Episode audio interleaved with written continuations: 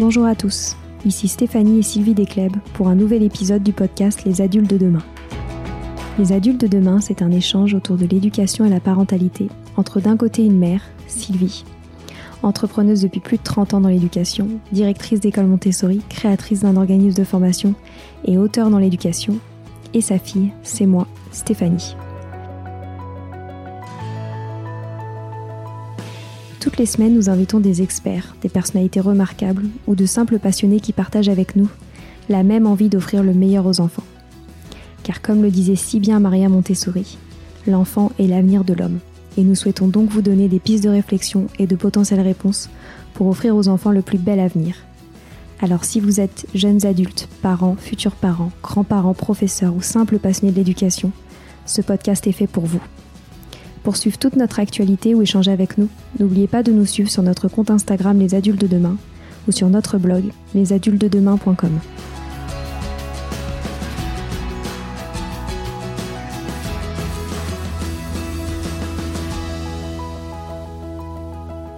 Aujourd'hui, nous accueillons Julie, la fondatrice du blog et du compte Instagram à hauteur d'enfant.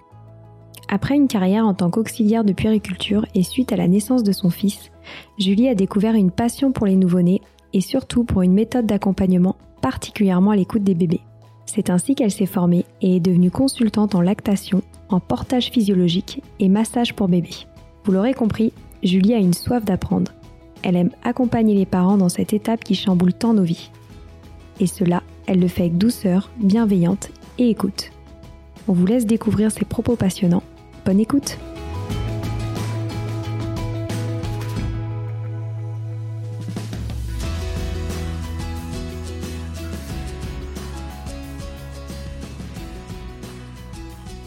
Bonjour Julie, nous sommes très heureuses de t'inviter aujourd'hui au micro des adultes de demain pour parler de ta passion pour la périnatalité, les nouveau-nés, la maternité, etc. Tu accompagnes maintenant les familles, notamment les aidant à mieux écouter leurs enfants, et j'ai hâte que tu nous parles de tout ça. Avant qu'on rentre dans le détail, j'aimerais que tu nous expliques comment tu as démarré ta carrière en tant qu'auxiliaire de puériculture et si tu avais cette passion pour les nouveau-nés depuis toujours. D'accord. Bonjour Stéphanie, du coup. Euh, donc moi j'ai commencé euh, ma carrière un petit peu plus tard. J'ai fait un premier métier qui ne me convenait pas du tout et j'ai vraiment refait toute une reconversion professionnelle quand euh, bah, j'étais en âge entre guillemets d'avoir des enfants et de me poser la question de comment j'allais faire.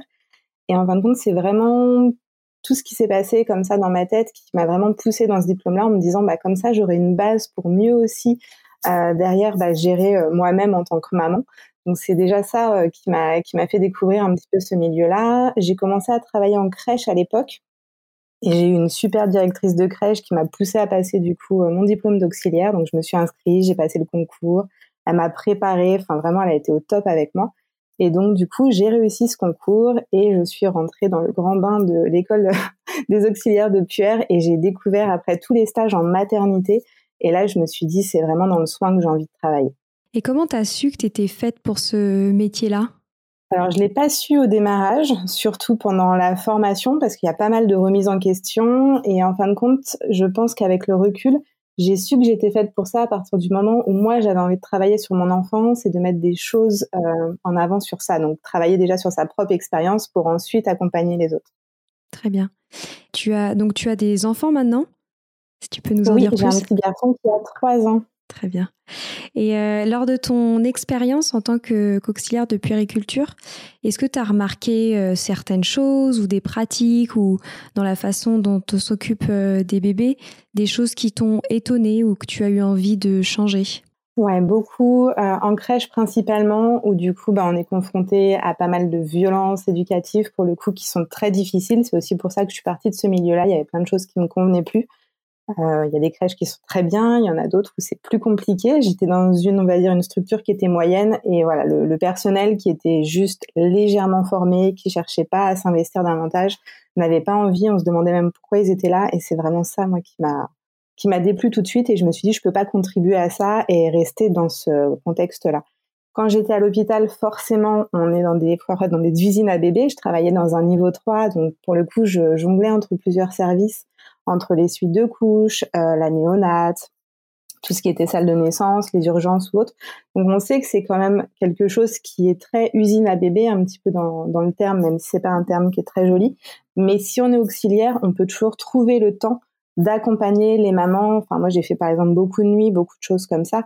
On a tous les inconvénients dans chaque métier de choses à faire, voilà, qui est dans notre liste de tâches.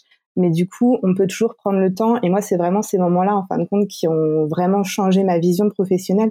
C'est des fois, bah, c'est juste se poser dans une chambre avec une maman, participer à un premier bain, observer les liens qui se créent, enfin toutes ces choses-là, et puis les magies des fois des salles de naissance, parce que c'est pas forcément que la salle de torture. Des fois, il se passe des jolies choses.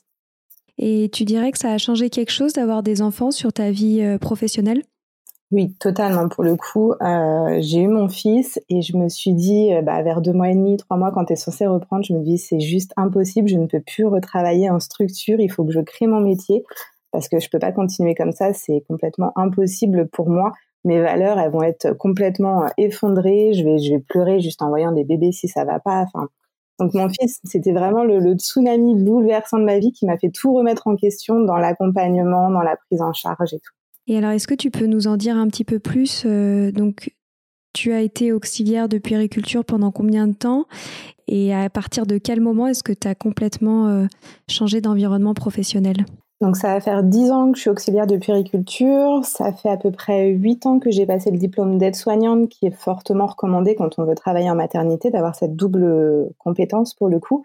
Et donc j'ai eu mon fils en 2017. Donc en 2017, bah, j'ai ralenti l'hôpital, j'ai juste fait quelques petites vacations pour ensuite me former euh, au métier déjà de monitrice de portage, pour les massages bébés, pour animer des ateliers aussi de communication gestuelle avec les enfants. Et plus récemment, du coup, j'ai suivi la formation de consultante en lactation. Très bien. Donc en fait, on peut dire qu'aujourd'hui, tu as plusieurs métiers. Exactement, et j'ai encore du mal à définir quand on me demande ce que je fais. Je me dis, oh là là, la liste, elle est longue. Même quand tu déclares des papiers, tu dois te dire, mais votre métier, ça passe pas dans les cases. Donc voilà, il y a plein de, il y a plein de termes qui existent, comme pour l'allaitement, il y a les consultantes, les conseillères, voilà. Il y a plein de trucs qui rentrent dans le même moule. Et du coup, même ça, les parents ne savent plus trop comment s'orienter, donc c'est compliqué. Et surtout, tu es très curieuse euh, sur ces sujets-là parce que tu continues euh, année après année à te former sur des nouveaux sujets. Oui, tout ce qui est d'actualité vraiment et tout ce qui touche à l'enfance, vraiment ça me ça me touche et ça me prend vraiment viscéralement et j'adore me former. Enfin déjà j'adore les formations de base dès qu'il y en a en ligne et tout, je me pose toujours la question. Ça, je crois que ça déprime totalement mon chéri. À chaque fois je lui dis ah regarde une nouvelle formation, je lui envoie, il regarde le prix, il me t'es sûr Mais vraiment c'est voilà c'est c'est non-stop. Et avec la formation de consultante en lactation, où du coup c'est quelque chose qu'on doit recertifier tous les 10 ans, en fin de compte, on doit quand même être à jour dans tout, tout le temps. Donc je me dis que c'était vraiment le métier qui est vraiment fait pour moi parce que je suis obligée de me former et j'adore ça. C'est génial. Et donc tu as rassemblé en fait euh, tous ces métiers-là euh, à travers le projet à hauteur d'enfant. Euh, donc il y a un compte Instagram, un blog. Est-ce que tu peux nous en dire plus là-dessus? Alors c'est vrai que du coup, j'ai eu du mal à lancer un petit peu ce truc en me disant ça y est, je suis professionnelle, je peux mettre des choses en place. Mais pour moi, le, tout ce qui est lié au maternage, en fait, ça devrait être simplement la norme. Ça devrait pas être une attitude à avoir euh, comme ça en tant que parent. C'est ce qu'on a toujours fait depuis euh, des années dans différentes cultures, à différents stades. Et pour moi, à hauteur d'enfant, ça résume tout ça. C'est tout le cocon qu'il va y avoir autour de l'enfant, autour de la mère et autour de la famille, et toute la transmission qu'il va y avoir autour de ça. Très bien. Et donc, euh, on va en revenir un petit peu euh, sur euh, le maternage proximal et j'aimerais bien que tu nous rappelles pourquoi, selon toi, c'est clé pour le développement des enfants. En fin de compte, c'est hum, disons que pour le développement, c'est toute la proximité, le développement du lien qui va se faire bah, déjà au fil des jours, au fil des mois, des semaines, des années. Donc en fin de compte, c'est pas quelque chose qu'on crée, on se dit tiens demain j'ai envie de faire du maternage proximal, je vais porter mon enfant, je tente l'allaitement et puis un mois plus tard on n'en peut plus, on arrête et on se dit non en fait c'est pas pour moi, c'est vraiment en fin de compte une pensée globale. C'est pas parce qu'on n'allaite pas, c'est pas parce qu'on porte pas qu'on peut pas faire du maternage proximal. C'est vraiment une façon de créer un lien avec son enfant et de l'accompagner dans ses besoins. Est-ce que toi, tu as déjà eu des difficultés avec ton enfant à, créer ce lien ou ça t'est venu complètement euh, naturellement? Alors oui, pas du tout. C'est pour ça aussi que j'aime accompagner les, parents là-dedans. C'est que moi, ça a été très difficile. J'avais un petit peu mon, mon idée d'auxiliaire en me disant bah je vais gérer quand il sera là, on va faire ça, on va faire ci, enfin on va vraiment tout mettre en place. J'avais préparé mon conjoint, enfin limite il n'était pas encore né, qu'il y avait déjà des activités qui étaient prêtes. J'étais très organisée pendant la grossesse, après plus du tout. Et quand il est né, bah, plus rien ne s'est passé comme prévu. On a eu bah, une césarienne en urgence, donc déjà l'accouchement physiologique, c'était foutu. L'allaitement, le démarrage a été une catastrophe et je me suis dit, on va jamais y arriver. Je me suis vraiment raccrochée à cet allaitement qui m'a énormément aidée, qui m'a aussi sorti d'une grosse dépression postnatale. Donc c'est vrai que pour le coup, ça a vraiment créé quelque chose en moi et je me rends compte en accompagnant les femmes maintenant que c'est vraiment un gros soutien pour elles. Et vraiment, c'est vraiment le bouleversement de, de, devenir mère. Et il y a plein de jours où limite j'ai regretté et je me suis dit mais c'est pas possible en fait. Si c'est ça être mère, je veux même pas vivre quoi. J'ai eu des, des, grosses sensations euh, terribles qui vont aussi et qui sont liées avec la dépression du postpartum, mais qui a duré vraiment des mois et des mois. Et je me levais le matin et je me disais mais non, encore une journée, c'est pas possible. Enfin, et je le ressens encore beaucoup chez, chez certaines mères et qui osent pas en parler, c'est tabou quoi. Bien sûr. Et qu'est-ce qui fait que maintenant tu t'en es sortie de tout ça? En fin de compte, je pense que c'est vraiment le, lâcher prise et s'autoriser à se dire bah oui là ça va pas, oui là ça va. Et puis bah après forcément les sourires, le regard de notre enfant, ces premiers euh, instants où il nous fait euh, des éclats de rire euh, pas possibles qui nous ramènent entre guillemets à la réalité, qui nous disent bah non en fin de compte peu importe s'il y a des jours où t'es pas une mère au top, lui il t'aime. Et en fin de compte t'es la meilleure à ses yeux. Et je pense que c'est ça qui m'a aidé à tenir.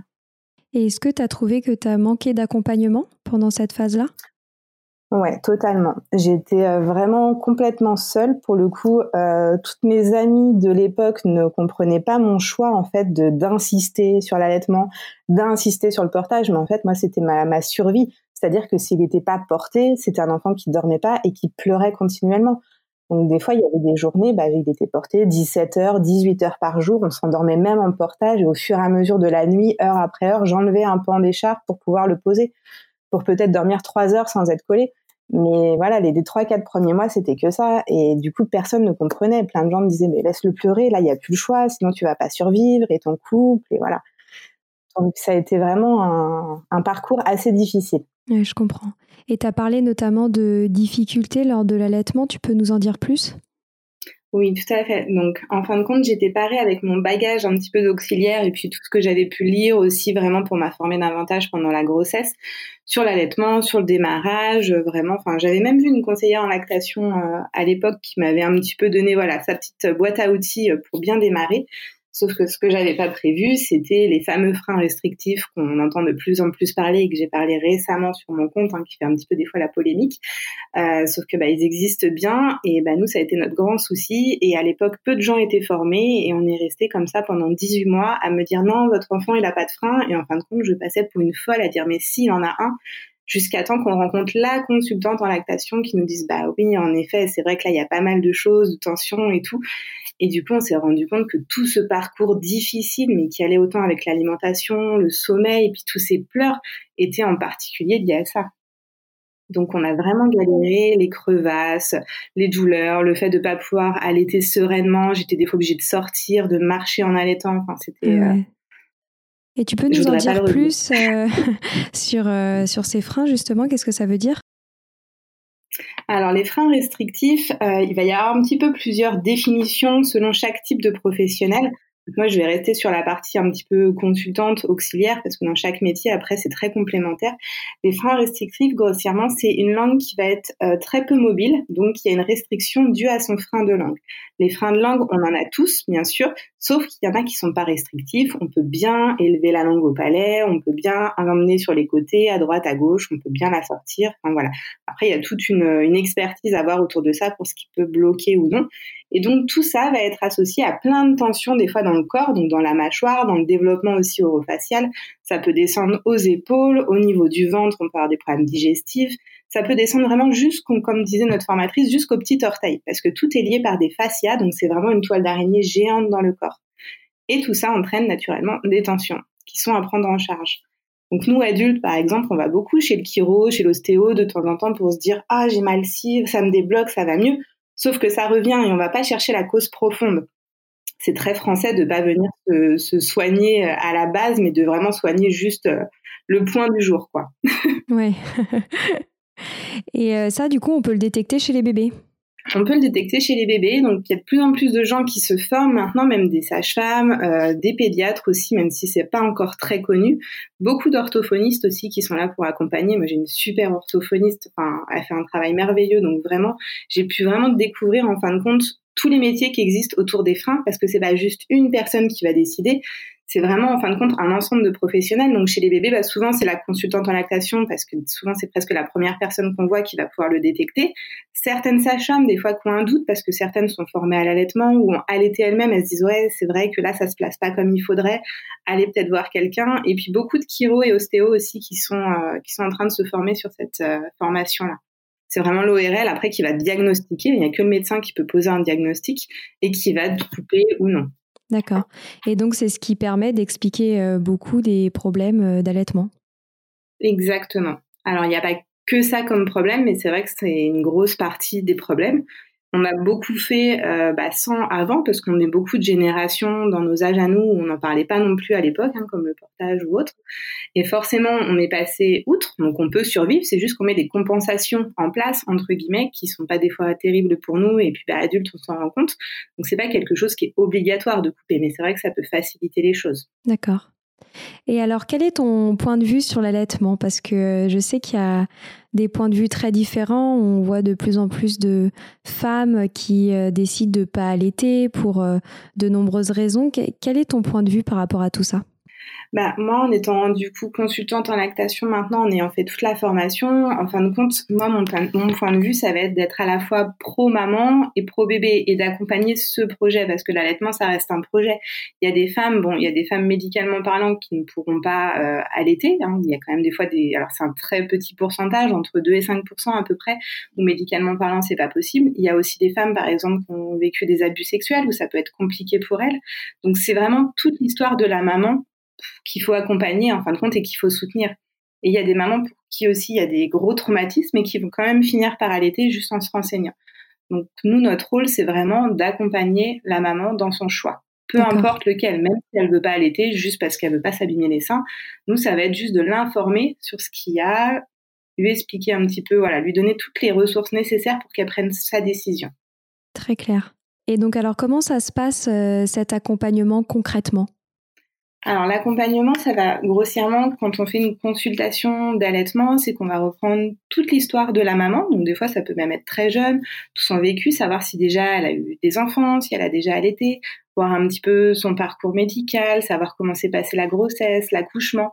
Et ensuite, on va observer un petit peu ce qui se passe lors d'une tétée, ses ressentis. On regarde un petit peu, on observe aussi la tétée on va regarder tout ce qui se passe. Donc c'est pour ça que c'est chouette aussi d'avoir des consultations des fois à domicile parce que ça va vraiment être dans le contexte de la maman et va faire les choses plus naturellement que si elle était installée dans un cabinet sur une petite chaise. Et c'est vraiment en fonction, en fonction de ça, pardon, qu'on va pouvoir lui, lui proposer en fin de compte des solutions et des plans de soins. Très clair. Alors, euh, donc, j'aimerais aussi te poser la question sur euh, comment t'expliques le fait que justement il y a de nombreuses mères qui décident, en dehors des problématiques euh, médicales, traumatismes ou autres, qui, comment on explique justement qu'elles veuillent pas allaiter?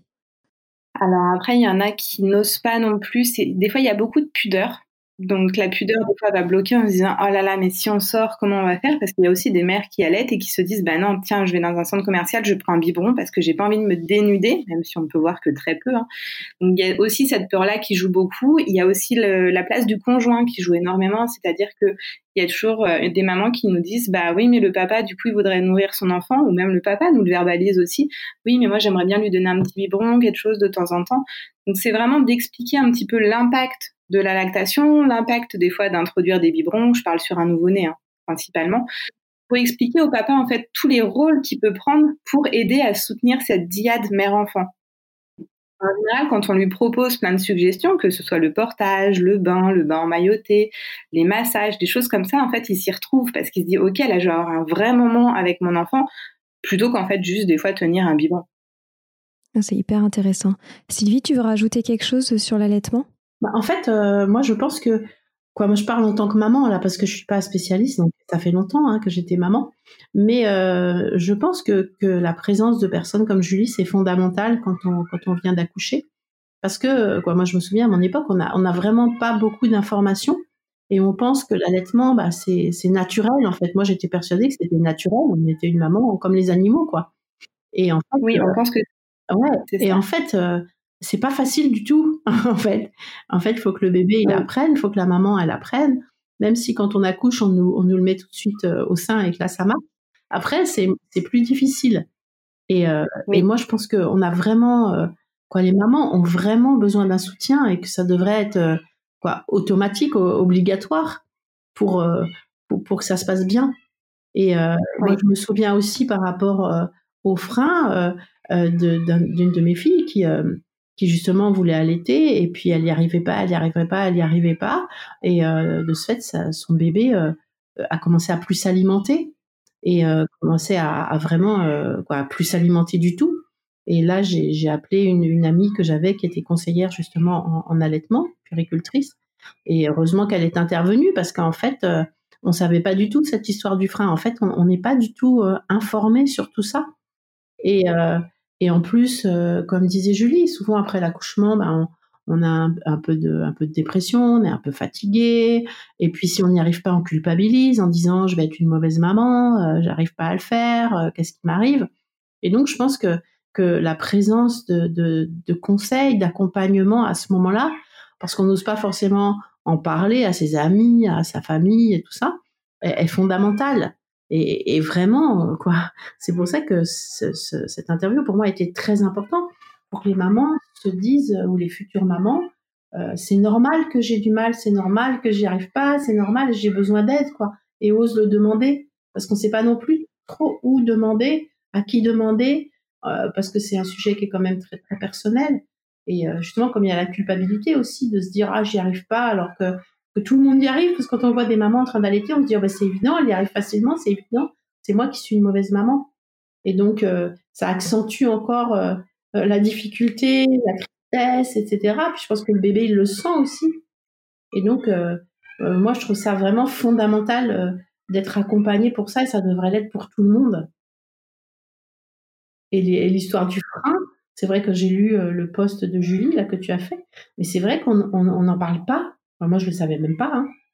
jusqu'à être grand-mère, quoi. et j'ai eu cinq enfants, donc euh, euh, voilà, on n'a jamais parlé de ça. Et donc, c'est vraiment, et, ça, ça, aurait pu être dramatique, quoi. Ça devenait dramatique, hein, parce que le, le bébé se nourrissait plus, était en train de, voilà, de, et, la maman, elle, était en pleine dépression, elle pleurait tout le temps et ça n'arrange rien. Hein.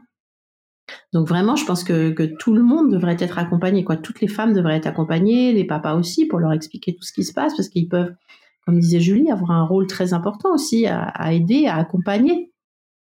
Et, vraiment, pour moi, c'est fondamental ce, rôle d'accompagnement qu'on on devrait, toutes les, toutes les mamans devraient avoir ça.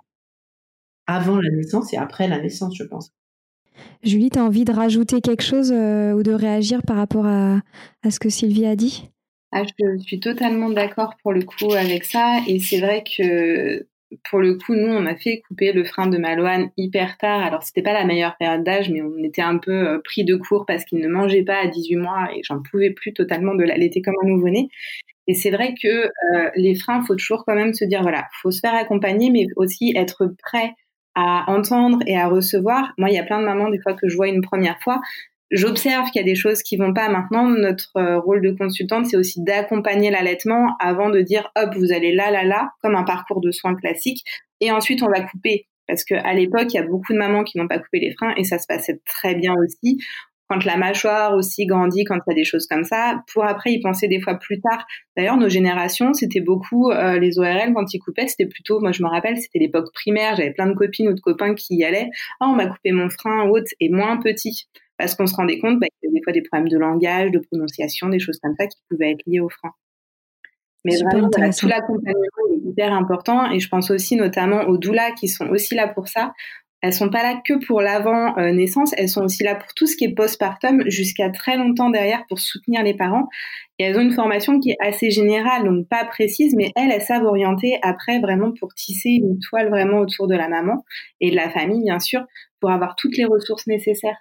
Vous pouvez expliquer ce que c'est les doulas, parce que tout le monde ne sait pas forcément Oui, alors les doulas vont se définir différemment. C'est vrai qu'après ça va être selon les formations, mais grossièrement une doula elle est là pour accompagner pendant la grossesse, euh, pendant la naissance aussi également. Il y en a qui, font ça et pendant le postpartum et elles vont être vraiment un soutien pour les parents. Il y en a aussi qui proposent après des accompagnements différents, comme des fois des choses euh, comme le chant prénatal, des choses comme ça. Elles vont vous montrer des massages, elles vont être beaucoup dans la physiologie, dans le soutien de mère à mère. Elles vont aussi organiser des cercles de femmes qui sont super euh, chouettes et vraiment souvent ça, ça nous reconnecte aussi. Donc c'est hyper intéressant. Elles ont chacune un peu leur spécificité. Il y en a qui sont aussi beaucoup sur tout ce qui est euh, fausse couche, perte d'un enfant, des choses comme ça, qui sont aussi des, vrais piliers, je dirais. Mmh. Super intéressant. Et ce que j'aime beaucoup aussi dans ton approche, c'est que tu essayes euh, d'inclure au maximum euh, le père aussi. Donc, euh, tu as parlé notamment de massage pour les bébés. Quel rôle, en fait, le, père peut avoir dans toute cette phase? Bah, le père, si vous voulez, il va des fois prendre le rôle de la mère quand elle en peut plus ou qu'elle est prête à craquer. Et en général, c'est des moments où l'enfant, il va ressentir aussi des choses et qui va chercher à s'apaiser différemment. Donc le portage et les massages aident bien. J'ai beaucoup de mamans même qui offrent par exemple des bons cadeaux de, de massage pour les papas en se disant allez je me pars de chez moi pendant une petite heure, papa va masser son bébé, il est avec quelqu'un, il est en sécurité, tout va bien se passer. Et du coup en fait elles ont des moments de off parce qu'elles en ont besoin pour remplir leur réservoir et ensuite aller mieux et être là pour leur bébé à fond quoi. Donc tous ces moments de relais en fin de compte sont hyper importants. Et le père, est vraiment compétence totalement quand il va masser son bébé, enfin quand il a ce lien qui se crée, c'est magnifique à voir. Est-ce que justement tu peux nous en dire plus sur le massage pour bébé, en quoi ça consiste? Alors du coup, moi, dans mon, dans mon approche, en fin de compte, ce n'est pas moi hein, qui masse le bébé. Moi, je suis là pour enseigner donc des mouvements de massage aux parents. Je leur montre aussi, on parle beaucoup un petit peu des différents temps d'éveil de l'enfant, savoir à quel moment on peut masser, comment on peut vraiment prendre en charge l'enfant, même qui n'aime pas des fois être touché au démarrage, hein, selon le, vécu des fois de l'accouchement ou même le démarrage entre guillemets de sa vie qui est parfois difficile, va aider des fois à reconstruire ce lien, à retisser. Le massage, ça marche aussi beaucoup pour les mamans qui ont fait des fois des dépressions, des choses comme ça, pour recréer ce lien. C'est vraiment, en fin de compte, ça va revaloriser les compétences du parent. Et c'est ça qui est hyper important. Et quels sont les bienfaits pour les bébés? Alors pour les bébés, ça va être surtout au niveau des fois de la détente, du sommeil, tous les inconforts digestifs aussi qui vont beaucoup aider. Tout ce qui va être, bah voilà, les premiers mois de vie, hein, quand on parle des soi-disant euh, coliques, euh, des constipations, des choses comme ça qui sont très complexes. Pour les bébés, du coup, bah, pareil, qui ont des freins, et bah, de venir déjà détendre sur l'extérieur du corps, ça aide beaucoup. Donc ça va aussi avec tous les bains, les bains emmaillotés, toutes ces choses-là le côté intéressant pour moi, c'est vraiment que ce soit fait par le parent et pas par une professionnelle, que ce soit bain, massage ou autre. Il peut être accompagné par la professionnelle et le parent prend le relais. C'est ce qui se passe des fois pour les bains. J'ai des collègues qui, par exemple, font des bains, ce qu'on appelle un petit peu les bains renaissance ou thérapeutiques, enfin, peu importe le terme. Et vraiment, la, professionnelle va démarrer, va expliquer, et ensuite, c'est le parent qui prend le relais, parce que c'est vraiment intéressant que le lien soit juste avec l'enfant, et pas qu'il y ait une personne qui vienne interférer entre. La personne, elle est juste là pour donner les clés aux parents. Et c'est ça vraiment notre posture de professionnel, de savoir se remettre en retrait et de pas venir compenser, entre guillemets, un manque personnel. Bien sûr, hein, c'est super important. Et mm. donc, on a parlé d'allaitement, de massage. J'aimerais bien qu'on parle, euh, avant de terminer, quand même de portage aussi. Euh, donc, toi, comment est-ce que tu accompagnes euh, les parents et quelles sont tes recommandations en termes de portage? Alors le portage, euh, du coup moi quand je débute toujours mes ateliers, j'aime bien aborder alors certes la partie qui est dite un petit peu physiologique, mais le vrai portage physiologique, ça va être surtout le portage à bras déjà, parce que lui il va s'ajuster seconde par seconde au corps de l'enfant pour le coup, comparé au tissu hein, qui du coup va venir s'ajuster, c'est complètement différent. Et de porter à bras, de bien savoir manipuler son enfant, c'est ce qui va aussi nous aider à l'installer dans un moyen de portage. Donc en fin de compte, cette étape, elle n'est pas inutile en atelier, même si elle peut prendre du temps c'est ce qui va faciliter tout, tout ce qui va se passer ensuite.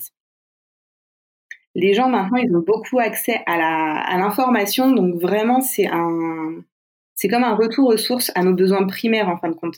La parentalité, elle va évoluer dans les prochaines années. On le voit avec l'allaitement, il y a de plus en plus d'allaitements longs, les mamans allaitent davantage.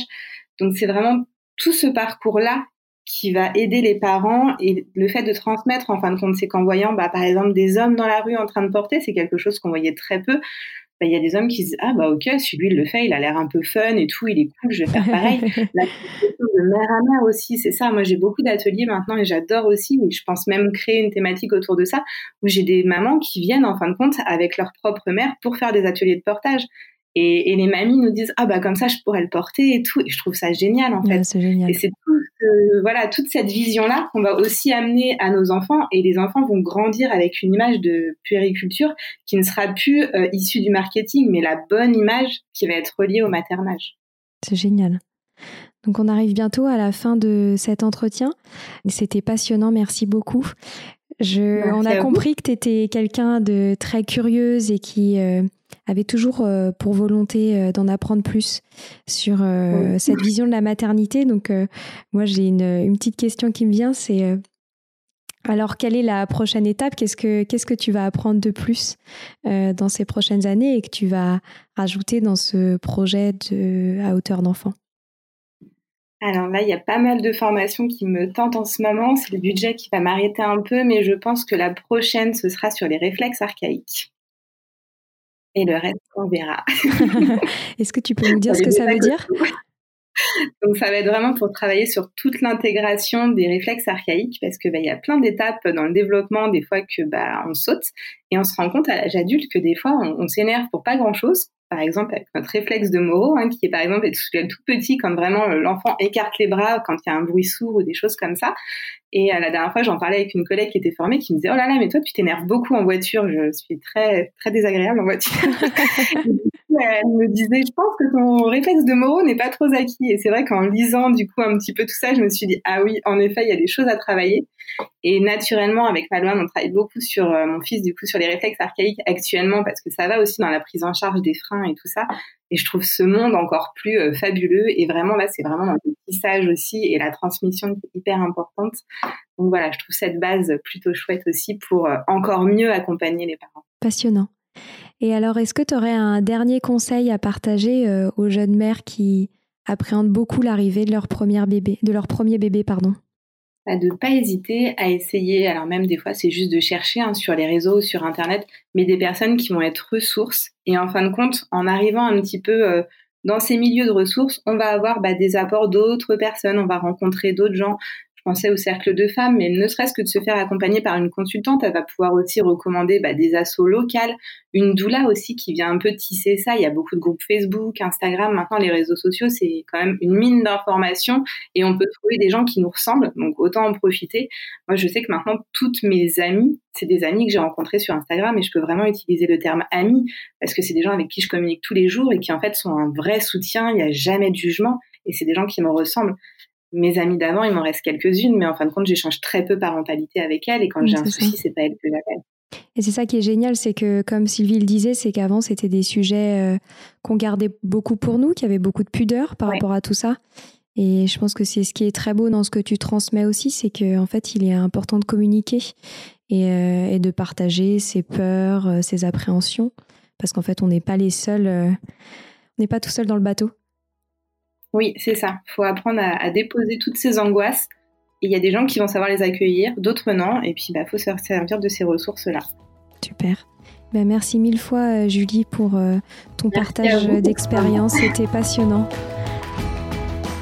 Voilà, c'est fini pour aujourd'hui. On espère que cet épisode vous a plu. Avant de se quitter, on a quand même besoin de vous.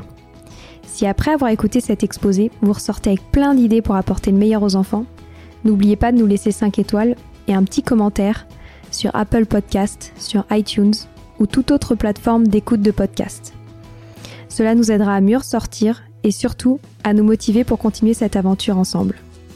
Si vous avez des suggestions, des idées de thèmes, des questions à poser, n'hésitez pas à nous contacter sur les réseaux sociaux, Instagram ou LinkedIn, en tapant les adultes de demain.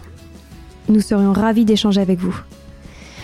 Si vous souhaitez en savoir davantage sur Sylvie, je vous invite vraiment à aller voir son blog sylvidesclep.com ou à la suivre sur Instagram en allant sur son profil sylvidesc, D-E-S-C, bas Montessori. Enfin, si vous souhaitez en savoir plus sur le calendrier des prochaines formations Montessori, rendez-vous sur www.apprendre-montessori.fr. On a hâte de vous retrouver vite. À très bientôt sur les adultes de demain.